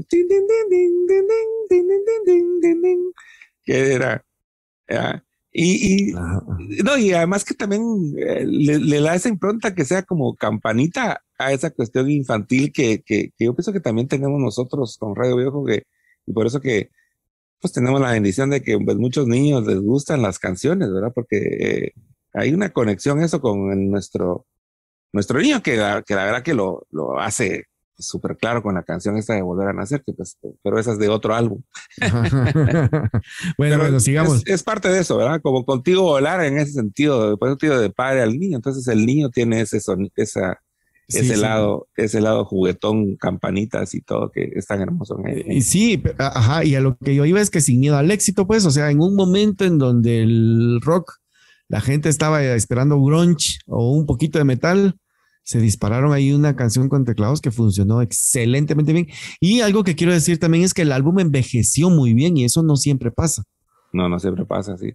Y, y yo pienso que va a seguir porque eh, eh, la verdad que dan ganas de reversionar las canciones. De hecho, ya logramos en el EP reversionar una que otra, en el EP El Amanecer. Eh, pero sí, canciones como Contigo Volar dan ganas de volverla a hacer, fijo. Ah, Sí, sí, ah, para mí que para los 30 años hay que hacer el álbum otra vez, un remake. Un remake. Bueno, del Manger ya habíamos platicado, la canción número 7 la habíamos mencionado ahí como parte de la influencia de, de Doors en, en la banda Radio Viejo. Pero yo ahí tenía una pregunta porque en algún momento la canción se oye en tres guitarras. Sí, sí, de, de- Las- De hecho- ¿cómo, de la, hecho- ¿Cómo la hacen para tocar en vivo?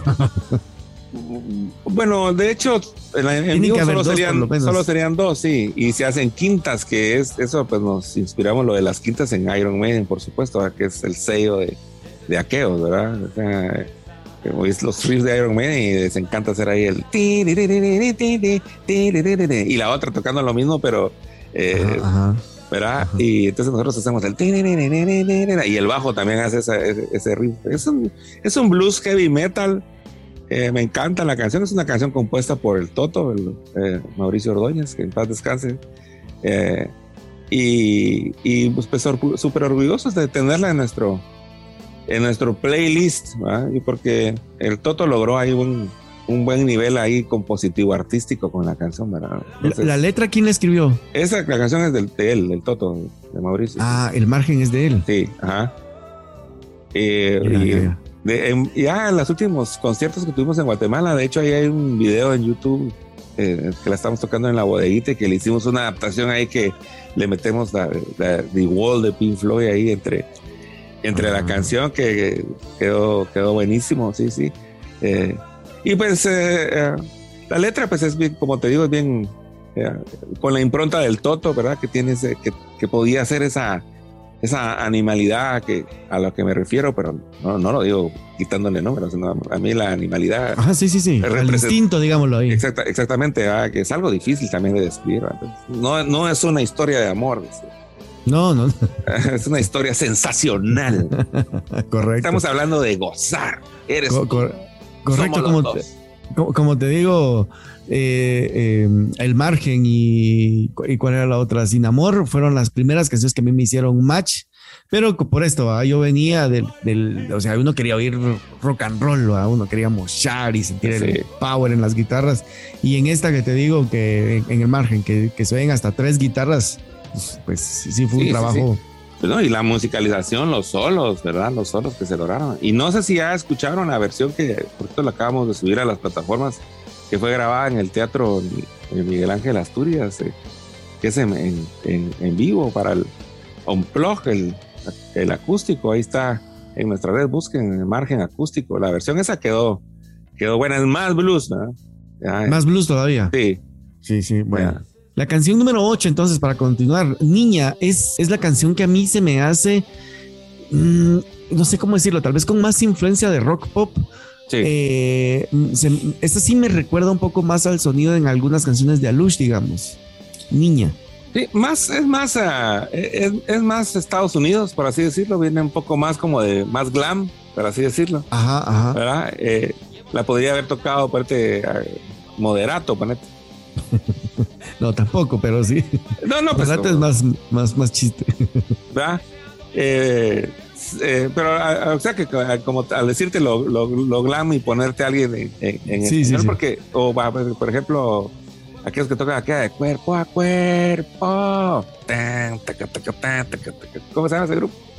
Sangre Azul de Argentina. Ajá, por eso que se me ocurría moderato, porque yo sé que eh, no hay tantos grupos así de, gente. latinos, es cierto. Pero pues, Bon Jovi. ajá, ajá, ¿verdad? Y nos gustó el riff, ¿verdad? Y, y pues, eh, pues la letra, pues un poco, un poco de la mano de Ben, ¿verdad? Es así como inocente un poco también, ¿verdad? Un tinte más picaresco, pero Sí, y, inocente y una letra más, más lineal, ¿verdad? No, no trata de, de profundidad ni de tanta emoción, sino solo pues, como de hambre natural, ¿verdad? Ah, o sea, sí, mira, ¿y qué canciones eran las que ya llevaba más tiempo con, con ustedes, como una cerveza más, digamos? ¿Y cuáles eran las canciones más frescas que salieron precisamente para hacer el álbum? Sí, las que salieron frescas es Ahí estoy, Contigo Volar, eh, las que, son más... Eh, eh ahí ya tienen un poco más mi, mi, impronta como creativo ahí, como letrista.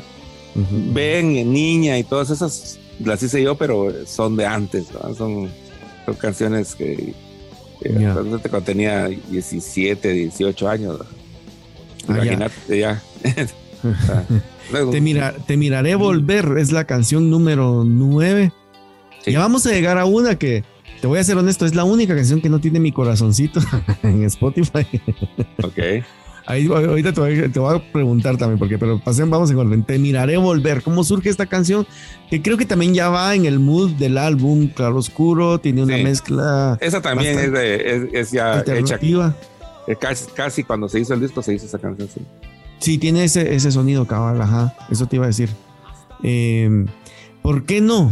La canción número 10, a mí cuando la escuché, y me sigue pasando, fíjate, porque eh, recientemente acabo de escuchar el álbum otra vez completo y me vuelve a pasar que me da esa sensación, o sea, no es que no me guste, estaba molestando, pero me da esa sensación de las baladas románticas de los setentas. Sí. O sea, como al mejor estilo de Los Ángeles Negros, de cómo se llaman estos otros argentinos, de estas bandas y o solistas argentinos que se hicieron populares con nuestras mamás en los años durante los años de los 70, Sandro. Sí, no, pues definitivamente, definitivamente. De, hecho, de hecho, esa fue la primera canción que hice. Ah. O sea que, y, y esas son unas notas que Giovanni ahí, es, eh, porque es, cuando hicimos, porque no, yo ni, ni podía tocar guitarra. Entonces empezó a Giovanni ahí a hacer sus, como te digo, porque le encantaba hacer, hacer sus, arañas esas en las guitarras.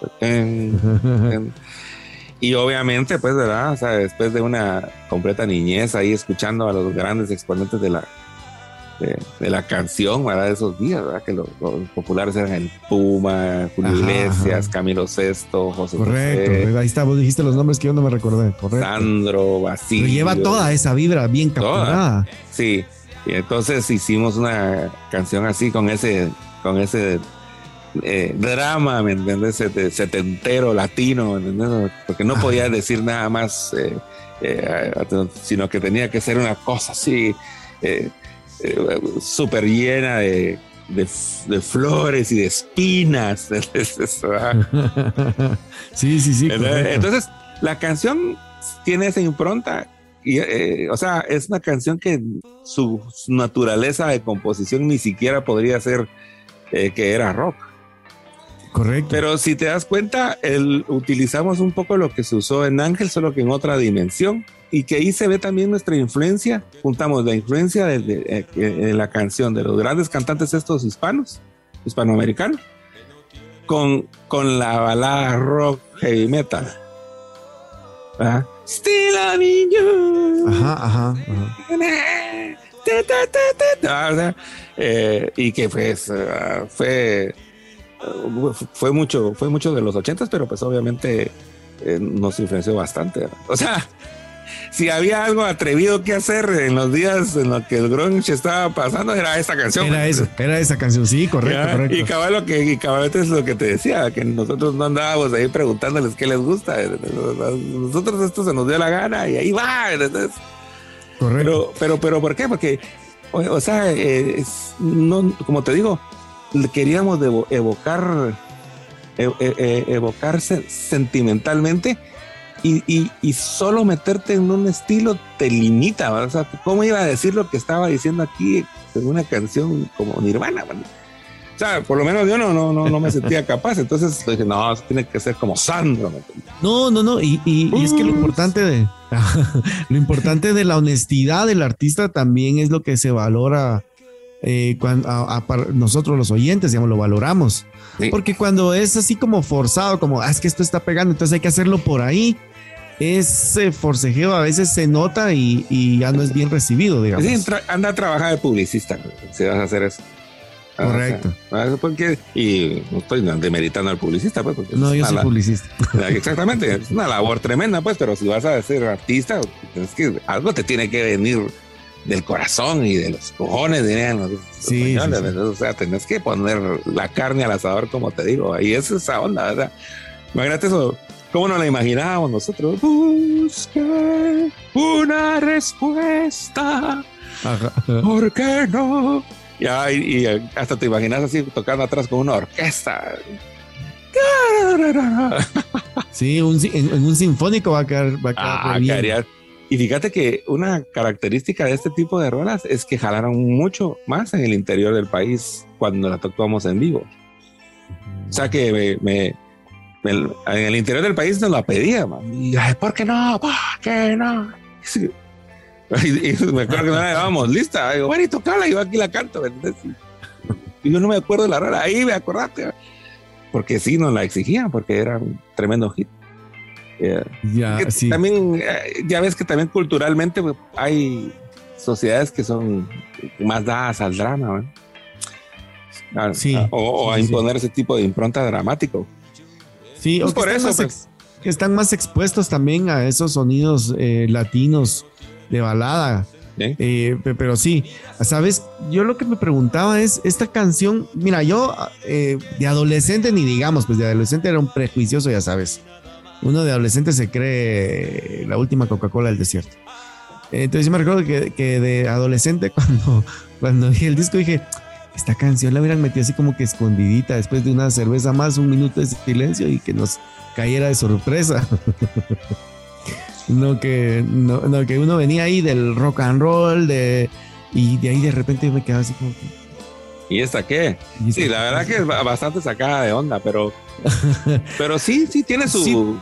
por supuesto, por supuesto, por supuesto. No, yo ya, como te digo, conforme fui creciendo, eh, eh, o sea, me refiero a que literalmente a crecer de edad, tuve varios momentos con el disco y entonces ahí uno va entendiendo más, más cosas y, los sonidos, porque te digo, eh, ver a los Doors, por ejemplo, en el álbum no fue el, cuando era un adolescente, eso lo vi ya de adulto, digamos. Y en este caso, ver, eh, reconocer a, los grandes baladistas de los setentas también no fue, o sea, yo la sentí como rara, así como que, ¿qué pasó? Ah, puse eh, FM Globo.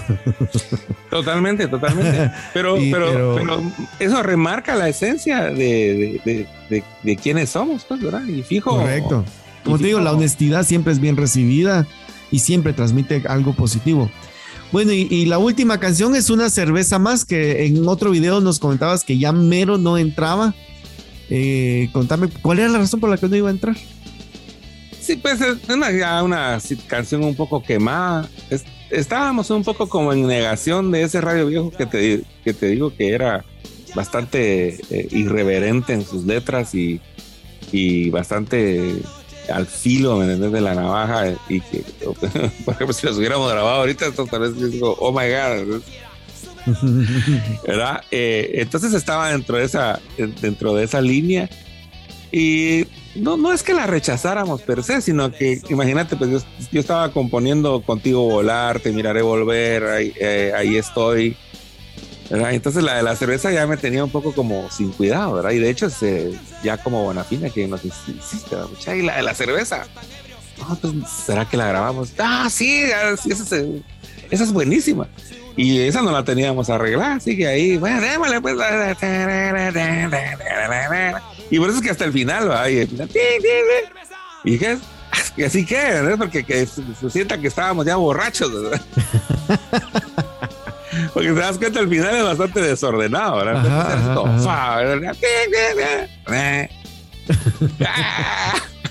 Entonces nos pareció, o sea, que es alegre grabarla porque lo hicimos, la grabamos riéndonos, o sea, no, no, no estábamos eh, serios, buscando el sonido ni nada.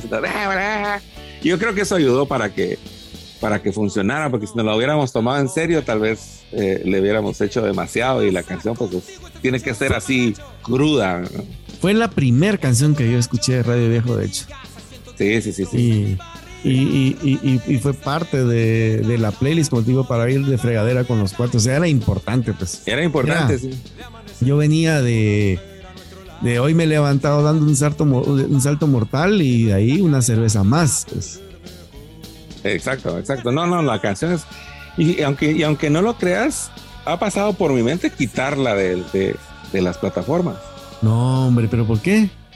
Eh, o sea, porque a veces me, pues me he llegado a preocupar por varios amigos que toman a lo del alcohol con tanta vehemencia que pues destruyen sus vidas, ¿verdad?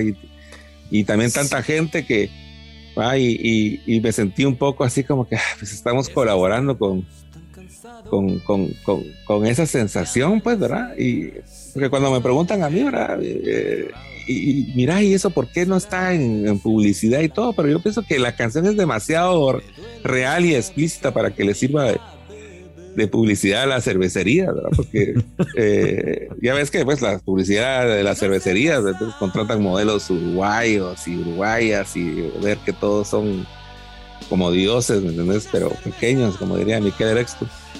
Y nosotros, ¿entendés? Hablando de la realidad de la cultura de la cerveza. Esta borracha, sí, es que...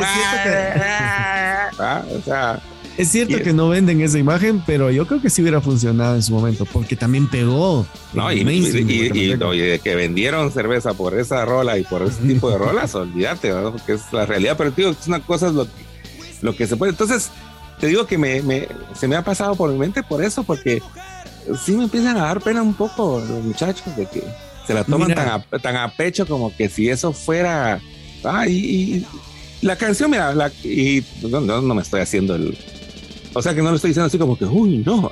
o sea, yo me estoy preocupando literalmente por la salud de los muchachos porque ya, ya vi lo que, lo que puede llegar a causar conmigo y con, y con gente afín, pues, pero, pero te estoy compartiendo, pues, porque nunca había dicho esto, pues, pero sí, sí, lo he pensado, pero por, por otro lado, pues, al decir esto, pues, solo es una recomendación, De que, de que se tiene que mantener alegre la cosa. Entonces ustedes ya miren que su mamá está llorando si, ustedes ya miran que su esposa está ya preocupada, si ya están casi, eh, ya están eh, alrededor, tienen tragedia por eso, pues, también despierten. Manténganse dentro de la goce, dentro de la fiesta, dentro de la alegre. Si ya tomar más, ya va a poner la fiesta fea, pues ya paren. Y otro día que siga la party. Se, se renueva uno, va y trabaja y entonces otro día porque eso es lo alegre. sí, sí, sí, sí. Eso, eso nomás. Pero mira, sí, mira, para, que esté tranquilo tu corazón, el que tiene problemas con el alcoholismo, con canción o sin canción los va a seguir teniendo. Entonces yo creo que ahí excusas están buscando. Y, y, es una canción que desde mi punto de vista, te digo, ahora que ya tengo 40 años más, la miro como una canción adolescente, pues, y es que estamos tan cansados de amanecer sin una mujer a nuestro lado. Es el adolescente, ese era yo. Yo la cantaba y pues sí que estoy cansado. Ahora, ahora, la cantamos, es que estamos tan cansados de amanecer con la misma mujer. Con la misma mujer. Hay que hacer la versión adulto. sí, pero, es, esto que queda entre nosotros, los del podcast. sí, sí. No, la canción, mira, es eso que te digo, y por eso que es que es, que es así. la vida esa de la fiesta y la, y la chela que es, alegre, o sea, es euforia, es y cabalmente como tú le decís, es adolescente, pero precisamente es, eh, adolescentes que hacen falta. Entonces ya cuando vas creciendo, pues obviamente no vas a mantenerte dentro de un estilo de vida que ya no te pertenece porque pues, ya no estás en esa, en esa época. Pero la canción sí, esta es otra gran obra del Toto, él la hizo. Eh, en donde pudo tomarle, tomar una foto precisa al, al mundo de la, de la, de la parranda chapina eh, guatemalteca hispanoamericana, ¿me entiendes? O sea, eh, esta noche he sacado el auto escondidas. Ya no ah, me friegues, ya no me hagas más cosquillas. Esto es serio. Esta noche lo he decidido. Voy a emborracharte. Vente conmigo, aunque mañana amanezcamos jodidos con una cualquiera sobre el ombligo. Correcto. No, Y, me reclamaron con eso de una cualquiera, O sea, y, es lo que, tío, va, imagínate, ese es el tipo de letras que hubiésemos grabado en el disco, en los primeros discos. Sí, pero, pero, ¿Cómo es que vas a amanecer con una cualquiera? Pero si a veces tocaba. Pues este es rock, rock and roll. Así como que, pues, buenos días. Sí, sí, sí. No, y es que fíjate que cabal, yo te decía, te ponía el ejemplo con la de hombres que de hoy me he levantado dando un salto. porque es una canción muy cute. O sea, esta es la versión garage. Es la versión garage. Punk. Es más punk. es más punk, correcto. La otra es una canción cute, así linda. Traigo dinero que a mi hermano le sobra. Le hiciste gavetazo a tu hermano. Ajá, ajá. No soy un niño como muchas pensaban. Esta noche nuestra libertad, un barril de cerveza no alcanzará. Todos al baño a vomitar, estando tan feos. ¿Quién nos va a parar? y, lo, y, lo, entiendo. Por eso digo, me, me, me, gusta la representación porque es real, porque así es. ¿Ah? Sí, correcto, correcto. Lo que, lo que me preocupa es que, eh, el camino al, exceso de algunos, pero que como vos decís, pues, pero por eso quería decir este parental advisory, De, que, vamos, a, vamos, a, vamos a cortar este, este bloque, ese bloquecito para también publicarlo en las redes sociales para que tu corazón esté tranquilo y que se viralice. Ah, ¿Cuál es la siguiente parte? Yo creo que ahí queda la letra. Ahí, ahí, queda, ajá. Dice una cerveza más. Que es, eh, no, eh, en, en, en, gitano esa rola, Cuando nosotros tocábamos ahí, imagínate que la tocábamos en gitano en ese bar de la zona 10 y lo que te digo, ahí fue una cuestión. Mira, nosotros el primer concierto que hicimos en gitano, eh, suplimos a un grupo que se llamaba Unicornio, que tocaba como los Gypsy Kings, ponete, así ese flamenco pop. Y entonces nosotros los primeros días eran espantosos, porque la gente llegaba, ese grupo, y nosotros tocando la de los hombres gay, nuestra rola. Pero unos meses después, la de, la de una cerveza más, gitano y ese tipo de canciones eran el boom. Toquen la de la cerveza. Venían las cervezas así en yardas, que, eran, que es una cosa así como que parecía, parecía cosa de, y a tomar así. Entonces tocábamos y todos tirando la cerveza por todos lados y era una locura. Era una locura, era alegrísimo. Me, la, me la disfruté un montón. Me disfruté esa época, fue maravillosa y y, esperamos que todos disfruten de la fiesta y que lo hagan. Pero con medida. Eh, pues, pues, pues eh, sí, pues, el disfrute, ¿no? O sea, porque pues, la verdad que imagínate a chocar, arruinar tu carro o hasta perder la vida o matar a alguien. o sea, entonces, lo más alejado del disfrute son esos momentos de después. una cosa es eh, eh, disfrutar y otra cosa es ser un imbécil. Correcto, correcto. Estaba viendo la letra para ver, para ver qué más había, pero no hay mucho. Dice ron a la derecha y cerveza a la izquierda y ahora mi novia me mandó a la... Ah, este, exactamente, es. Pero fue, pero fue un himno para muchísimos adolescentes y como vos decís, ya crecimos y pues los que no sobrevivieron a la canción, pues fue su responsabilidad, no, no, no de una canción. Está como los gringos que le echan la culpa a Marilyn Manson por las por los asesinatos en los colegios. O sea, no, esto lo iban a hacer con Marilyn Manson o sin Marilyn Manson. Sí, sí, sí, pero como te digo, pues ah, parte de, estar tranquilo pues, y, como te digo, lo he, lo he pensado, ¿ah? porque en momentos así oscuros, cuando te cuentan, oh, si te acuerdas de aquel, oh, ahí está, y tirado, y eso, pobrecito, man. Pero no, no, no, no hay que quitarla, es parte de la historia. Sí, sí. No, no, yo, sé, ¿va? la canción está ahí, pero solo les quería compartir ese, ese sentimiento también, ¿verdad? De que, y que, pues, eh, a los que tengan problemas con el alcoholismo, que, que busquen ayuda, ¿verdad? Porque, ¿verdad? O sea, peor si son fans de la canción, ¿no? O sea, los queremos, son parte de la familia de, de Radio Viejo y la familia de rock and roll, así que los queremos ver en la celebración a los 30 años del álbum. Exactamente, exactamente. Y, tomarnos un par de chelas ahí alegres, contentos y ahí todos cuates. Y al otro día, eso, era, eso era como al otro día levantarte y decir, qué alegre me la pasé, O sea, y, seguir en esa impronta de, celebración de la vida. Correcto, correcto. Ya va para el millón de, reproducciones esta, esta canción. Sí, sí, sí, sí. es tremenda. No, sí, a, la hora pues de, a la hora de quitarla también sería un golpe tremendo, pues, pero. correcto, no, yo pienso que no, no vale la pena. Pues yo digo que ahí está un análisis bastante interesante del álbum y creo que este es un ejercicio que vamos a hacer con el permiso y el respeto de muchos artistas, porque hay álbumes que realmente marcaron la historia del rock en Guatemala y creo que vale la pena compartirlo con la audiencia, con los guatemaltecos que nos escuchan en Estados Unidos, con los hermanos centroamericanos que nos escuchan en cualquier parte del mundo. Es bonito recordar estos años de adolescencia y de repente reavivar la llama. Algunas palabras finales. Y sudamericanos también que tenemos bastantes fans allá. Ahorita estaba viendo ahí que precisamente el año pasado Ángel tuvo un boom ahí en Lima.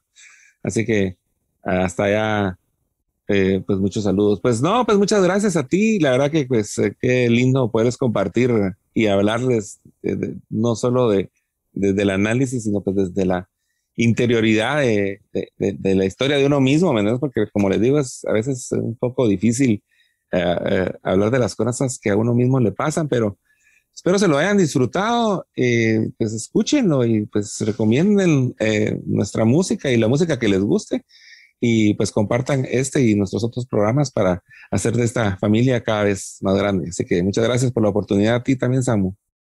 Hombre, aquí estamos. Entonces, seguimos más, con más música acá en Rabbit Radio y recuerden que nos pueden sintonizar a través de la app. Estamos ya con la aplicación para Android. También tenemos el sitio web follow the white rabbit website y por supuesto nuestras redes sociales. Estamos en Facebook e Instagram como Rabbit Radio Online y también estamos en Facebook, Instagram, Twitter y YouTube como Radio Viejo Banda. Así que eso sería todo. Chao. Hola, soy Luis Donis, productor, cantautor, vocalista del proyecto Radio Viejo y junto con Samu Hernández vamos a platicar de las necesidades y soluciones de la clase artística hispanoamericana y la perspectiva cultural de cara a los retos que se nos presentan en esta era. Sé parte de esta plática, crezcamos juntos. Te esperamos.